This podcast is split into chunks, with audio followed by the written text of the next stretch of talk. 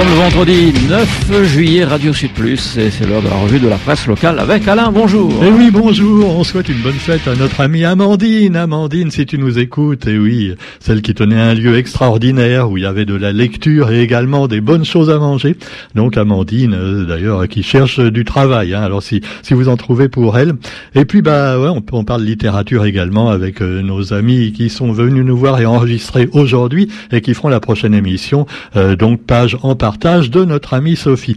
Voilà pour la littérature. N'oubliez pas également de venir me voir demain à Saint-Denis, et oui, nos amis de Saint-Denis, à la librairie Autrement le matin, et l'après-midi à la librairie France Loisirs de Saint-Denis toujours, où je dédicacerai mes œuvres. Allez, j'ai fait de la pub, hein, de l'autopub, ah, que si je la fais pas, personne ne la fera. Hein. Bon, quoi qu'il en soit, on va parler d'un autre monsieur qui est plus célèbre que moi, mais pour des choses finalement pas très sympathiques.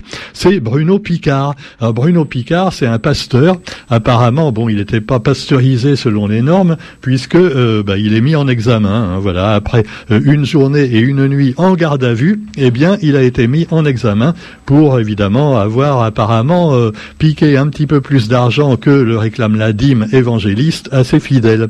Alors bon, on ne sait pas s'il sera vraiment condamné, mais alors c'est extraordinaire parce qu'il y a encore beaucoup de ces des membres de la secte extravagance. Pardon, c'est pas une secte, c'est un mouvement, mouvement évangélique. Alors il y a beaucoup gens qui finalement prennent encore sa défense. C'est effectivement le déni hein, qui frappe également beaucoup de gens dans d'autres domaines. Alors à propos, tiens, parlons un peu du vaccin. Ah avec, bah, des docteurs qui ne sont pas d'accord. Et là, c'est la une du GIR. Alors évidemment, bon, euh, euh, c'est une minorité de médecins qui n'est pas vaccinée, puisque selon les médias officiels, 90% des médecins sont vaccinés contre le Covid. Euh, moins pour les soignants, et, évidemment parce que selon les médias officiels, les soignants n'y connaissent rien. Hein, et puis finalement, euh, voilà, et c'est eux qui donnent le Covid aux malades. Et oui, et c'est ceux qui ne sont pas vaccinés qui font qu'il y a des variants et des mutants dans les dans les virus. Bon, moi je crois c'est que surtout parce que depuis un an, on a pataugé dans la choucroute, ou plutôt dans les virus, et que pendant ce temps-là, il a eu le temps de muter plus ou moins. Et puis il y en a qui mettent carrément la faute sur le vaccin lui-même en disant que c'est bizarre parce que les variants, on les trouve surtout dans les pays euh, qui avaient les premiers euh, fait les vaccins euh, de manière intensive. Enfin bon, cela dit, ne soyons pas complotistes et donc parlons simplement, comme le fait le journal de Lille, de ces médecins qui ont de bonnes raisons et pas du tout finalement fake news de quelquefois se méfier un peu de toutes les mesures prises par le ministre de de la santé, le bon docteur Véran. bon, alors cela dit, vous avez également le, le réchauffement de la planète. Alors effectivement est-ce que ce serait pas euh, un moyen efficace pour éviter finalement les catastrophes causées par l'homme de supprimer la moitié de l'humanité? Euh, non, je parle pas du vaccin, je parle de la bombe atomique, de tous les malheurs qui peuvent arriver, à cause indirectement du réchauffement climatique, puisque ça va entraîner des migrations en masse des pays pauvres vers les pays riches, qui vont être évidemment, qui vont faire l'objet de guerres, guerre de l'eau, guerre encore du pétrole, et guerre euh, finalement de toutes sortes de, choses qui causeront des drames humains un peu partout sur la planète. Donc où va-t-on? Ben, Apparemment, euh, on peut se le demander.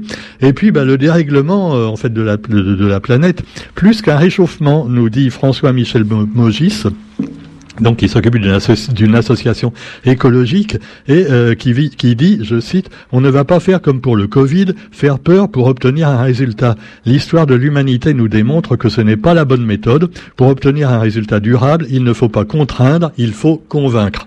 On ne peut qu'être d'accord avec lui, donc on attend d'être convaincu que ce soit par les médecins qui sont d'accord avec euh, donc le vaccin ou les médecins qui sont pas d'accord. Alors vous avez justement à propos de l'information euh, évidemment, vous avez des choses fantaisistes hein, quelquefois sur Internet, mais on peut se demander si dans l'information officielle, des fois, on se fout pas un tout petit peu de notre gueule aussi.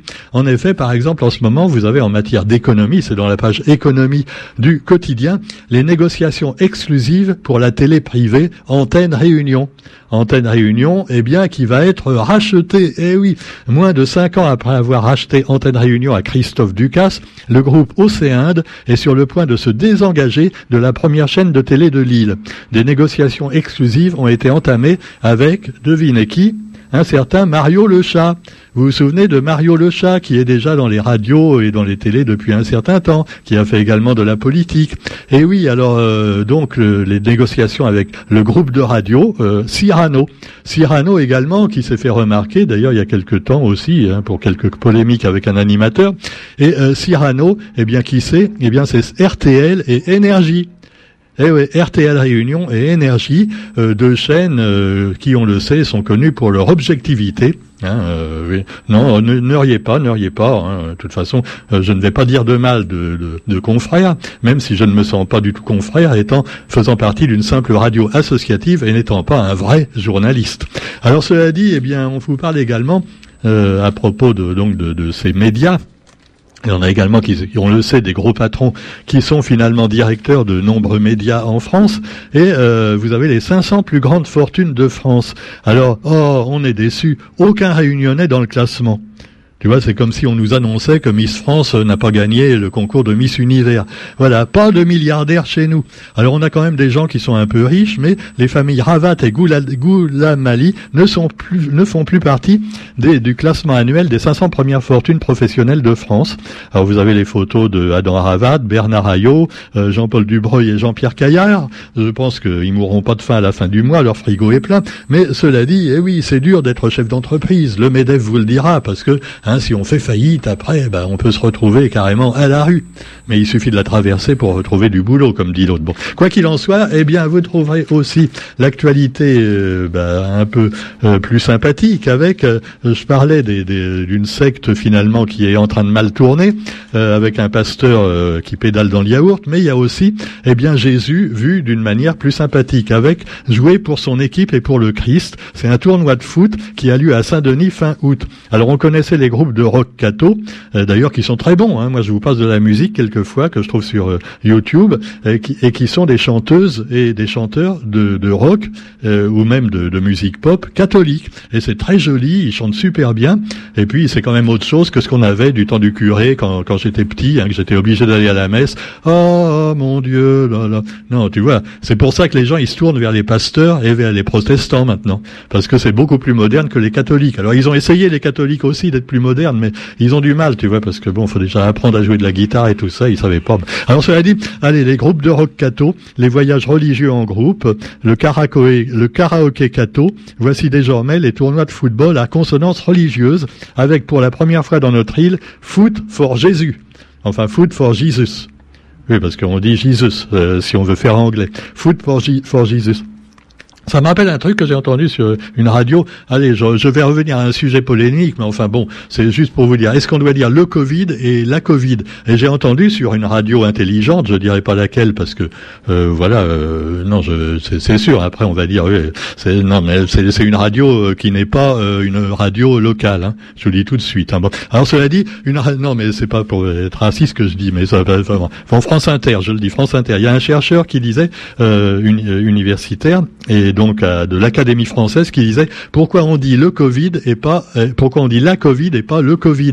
Alors tout ça pourquoi? Eh bien parce que le D de Covid veut dire disease. Donc disease, il considère que ça veut dire maladie en français et la maladie c'est Féminin, eh ben oui, donc on doit dire la Covid. Alors c'est assez absurde parce que en anglais disease c'est un mot neutre. Hein. C'est l'avantage de l'anglais, euh, c'est pas masculin ni féminin.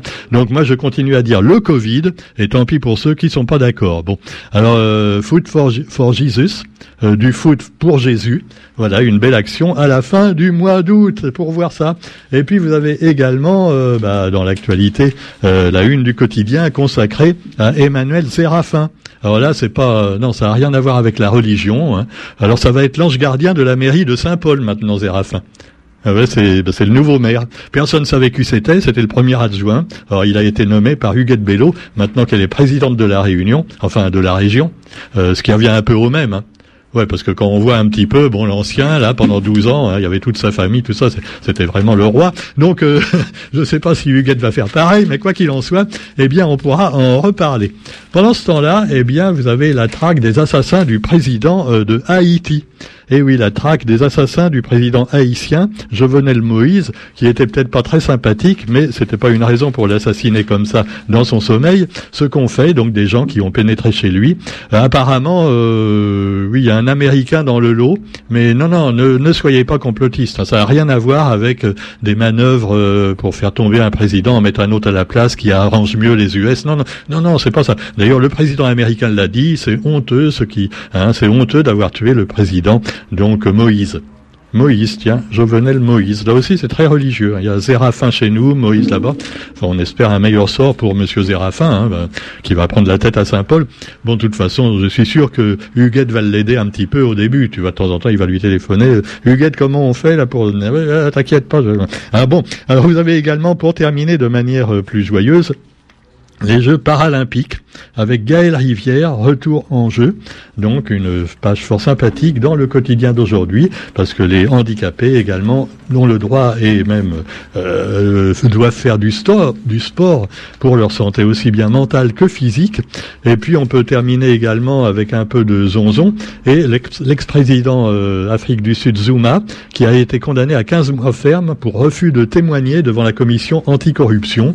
Oh, faut pas rigoler parce que euh, en France, vous avez actuellement le garde des sceaux lui-même qui est menacé d'aller en tôle, tu vois.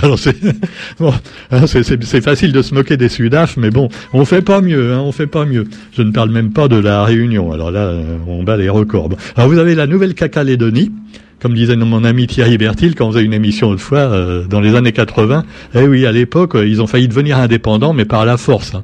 Ah on se souvient les, bavures qu'il y a eu dans les deux sens. Et alors, euh, Nouvelle-Cacalédonie, première à la présidence du gouvernement collégial, c'est un indépendantiste qui a été élu, ce qui présager peut-être pour l'avenir, bon, l'indépendance définitive de la Nouvelle-Calédonie, alors qu'il y aura probablement un troisième référendum pour en décider. Voilà, sur ce, on se retrouve quant à nous, non pas demain, mais lundi, pour la revue de la presse sur Radio Sud Plus. On vous souhaite une bonne journée et un bon week-end. Salut